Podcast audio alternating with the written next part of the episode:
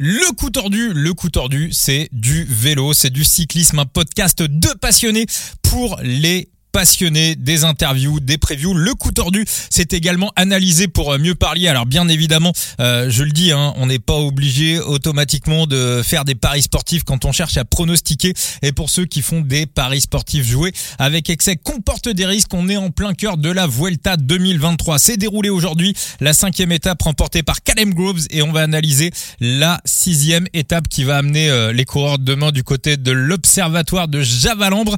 Alors je vais vous dire un petit peu quels sont euh, les points que j'ai retenus pour euh, cette cinquième étape. Ce qui a attiré mon attention, déjà en premier, c'est, on va dire un petit peu, le manque d'audace des équipes. Parce qu'encore une fois, comme pour l'étape 4, on avait un parcours qui était propice à une échappée, au moins à minima, une bataille entre des échappés et des sprinters. Alors on aura quand même eu un petit move au début de la course, un petit mouvement de, de Stéphane Bisseger, mais ça s'est très très vite éteint. Euh, et puis ça, ce pauvre, ce pauvre Burgos dont j'ai oublié le nom, qui est parti tout seul et qui a fait euh, l'intégralité de l'étape en tête, euh, il était, il était tout seul et heureusement qu'il était là parce que sinon on se serait encore plus fait chier. Alors je sais, voilà, certains vont me dire c'est le jeu, c'est la tactique. À partir du moment où on sait qu'il y a de grandes probabilités euh, de voir une échappée triompher, ça bouge pas. Enfin, de voir le peloton triompher, ça bouge pas, c'est normal. Donc là, encore une fois, on avait quand même une bosse de, de deuxième catégorie qui aurait pu être favorable à des à des moves. Euh, moi, il y a quand même un move que je vois jamais en World Tour et que je vois jamais dans le peloton professionnel et que je vois à des échelons un petit peu plus bas, notamment la team Project Echelon qui avait appliqué cette méthode sur le dernier Tour de Guadeloupe à savoir que la Project Echelon, sur le Tour de Guadeloupe, ils avaient un des meilleurs sprinters qui s'appelle Cade Bikemore, mais ils envoyaient quand même des mecs dans les échappées devant. Pourquoi? Bah parce que une fois qu'ils avaient un mec qui était devant, l'équipe n'était pas obligée de travailler en fait. Ça laissait les autres faire le travail, en l'occurrence la Vendée qui faisait euh, quasiment tout le travail. Donc ils étaient un peu tranquilles en fait et pouvaient garder leur force pour le final. Donc en gros, si je résume, si on applique ça à la Vuelta aujourd'hui, Alpecin aurait pu mettre un mec en échappée, ou une équipe qui a un sprinter aurait pu mettre un mec dans l'échappée. Et comme ça, bah, ça permet aux, équipiers en fait de pas travailler et de forcer les autres équipes à faire un petit peu le travail. Ce qui permet aussi bah, d'avoir des mouvements de course, d'avoir peut-être des groupes de 6, 7, 8 coureurs qui s'en vont et avoir une course un petit peu plus animée que ce qu'on a là. Et c'est un move euh, qui est utilisé parfois en pro team, qui est souvent utilisé euh, sur les équipes Conti Pro, donc c'est-à-dire au troisième échelon mondial, mondial. Mais c'est un move qu'on ne voit jamais en World Tour et c'est quelque chose que j'ai un petit peu de mal à expliquer. Voilà, que cet outil ne soit pas utilisé par les DS du World Tour. Donc voilà, il doit y avoir de bonnes raisons, mais enfin je ne l'explique pas. Donc ça c'était euh, voilà le, premier point que je voulais euh, soulever pour aujourd'hui. Le deuxième point, c'est la deuxième place de Pipo Ghana et bah je regrette un petit peu de pas l'avoir proposé parce qu'on avait quand même vu sur le Tour de Wallonie qu'il avait remporté un sprint massif. Alors certes, le niveau était pas monumental, c'était pas du World Tour, mais il y avait quand même un groupe d'une cinquantaine de coureurs. Il y avait pas que des pipes autour de lui et il avait gagné, on va dire, euh, assez nettement.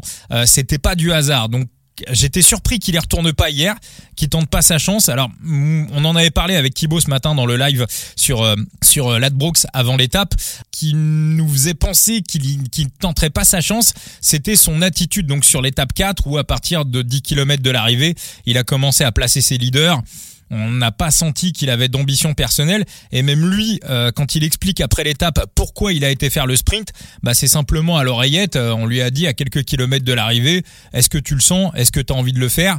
Et, euh, bah il y a été en fait donc voilà, donc euh, ça s'est un petit peu décidé au, dernier moment, d'après ce que raconte euh, Pipo Gana, mais en tout cas, il a un sacré sprint et on a vu que c'était quand même pas très loin, euh, pas très très loin de Cadem Groves. Et Phoenix faisait une excellente réaction sur Twitter, enfin sur X, hein, le nouveau nom de, de Twitter. il disait que bah, finalement, s'il avait eu un poisson pilote, il aurait battu Cadem Groves. Et ça aurait été encore une fois, si on a vu le Tour de Wallonie il y a un mois, ça aurait été une demi-surprise, pas une voilà une surprise quand même, mais pas une surprise euh, colossale. Donc voilà, donc ça c'est un petit peu un regret d'observer un truc et derrière de pas pouvoir le, transformer euh, en bête, c'est toujours un petit peu frustrant. Euh, et enfin, le dernier point que je voulais souligner sur l'étape du jour. On s'est dit bon, voilà, finalement étape relativement tranquille, Remco qui croque sa petite bonif, un sprint comme prévu.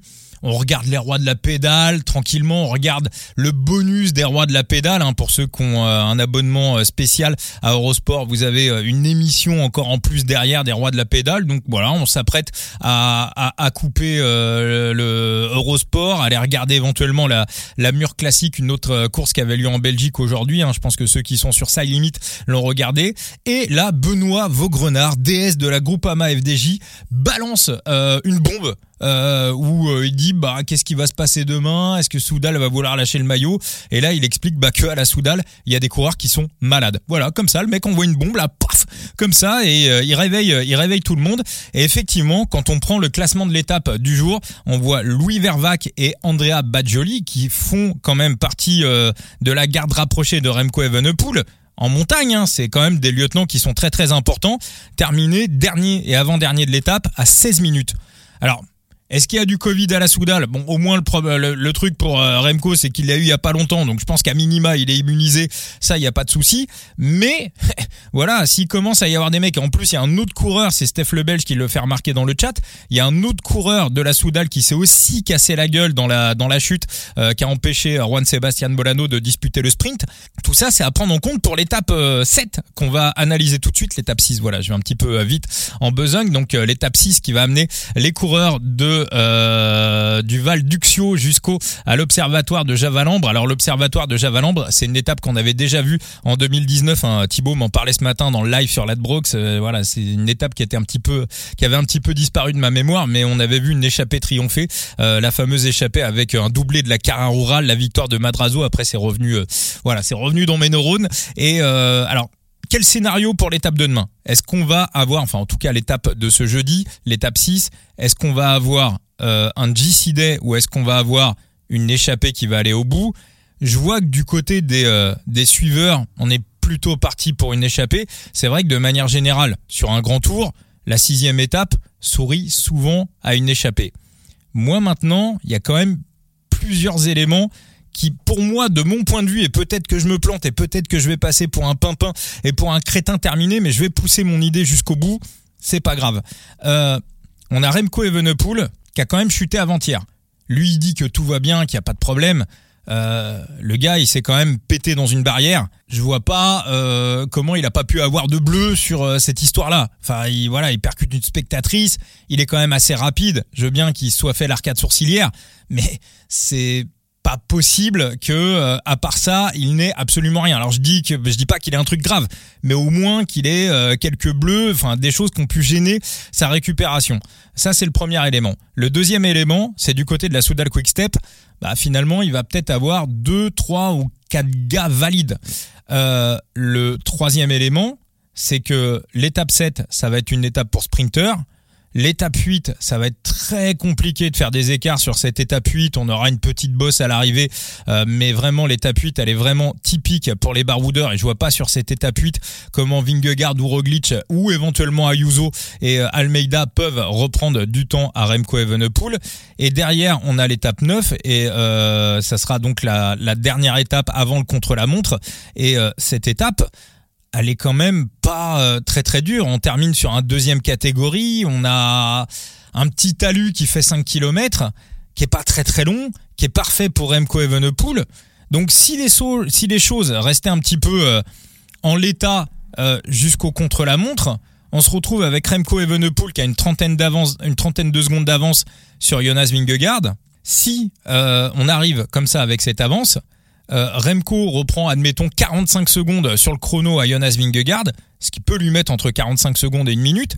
Donc on va se retrouver avec Remco qui, au lendemain du chrono, va avoir 1 minute 30 d'avance. Pour aller le chercher, va falloir se lever de bonheur. Hein.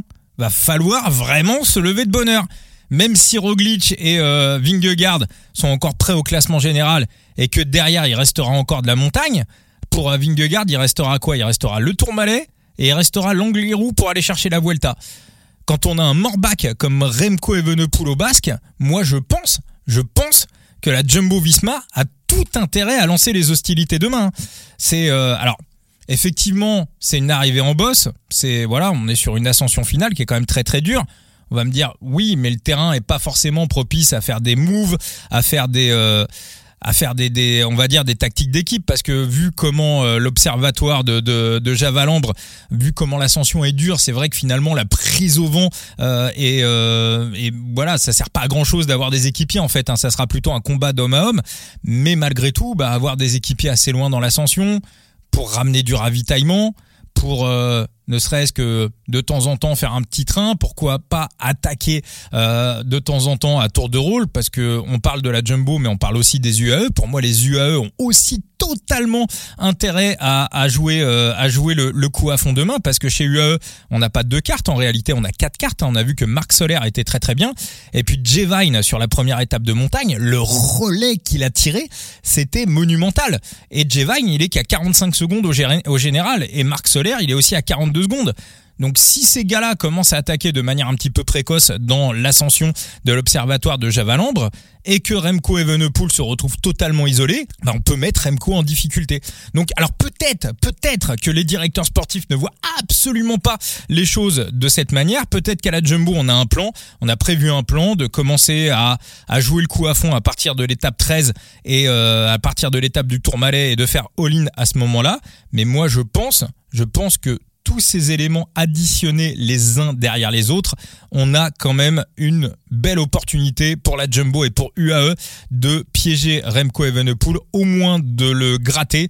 Et pour moi, donc vous l'avez compris, pour cette étape numéro 6, de mon côté, et je sais que je ferai pas l'unanimité, ça sera un GC Day. Je vais aller faire un petit tour euh, dans le chat du euh, coup tordu, voir un petit peu euh, ce que ça raconte. Des coureurs malades, ça c'est Steph le Belge. apparemment, chute soit Biel Badjoli ou Vervac. Twill pour la Soudal, pas de chance pour Remco. Alors attention, hein, Remco il est pas non plus cramé. Hein. Ça se trouve les mecs, tu vois, vont, vont, se refaire la cerise. Mais mais enfin voilà, il a au moins chez Remco, il y a au moins deux coureurs sur le carreau. Hum, alors voilà, Florian qui nous dit sur le chat, on dit souvent qu'une chute, le pire c'est 48 heures après la chute. Et là précisément pour Remco, on va être 48 heures après la chute. Donc pour moi, il y a vraiment tout intérêt à, y aller. Alors, voilà, Kalash, Thomas, Gino Madère, euh, Break Day demain, victoire de Storer. Bon, bah voilà, vous avez euh, l'un des pics de de Kalash. Pour les équipes qui euh, chassent le maillot rouge, UAE peut jouer sur du velours euh, demain. pour Dave, avoir une voilà, avoir deux leaders, bah avoir deux leaders face à Remco Evenepoel, ouais, c'est plutôt une bonne idée. donc voilà, je serais plutôt sur euh, l'étape de demain, je serais plutôt sur un enfin je serais pas plutôt, c'est que je vais aller sur un GC Day.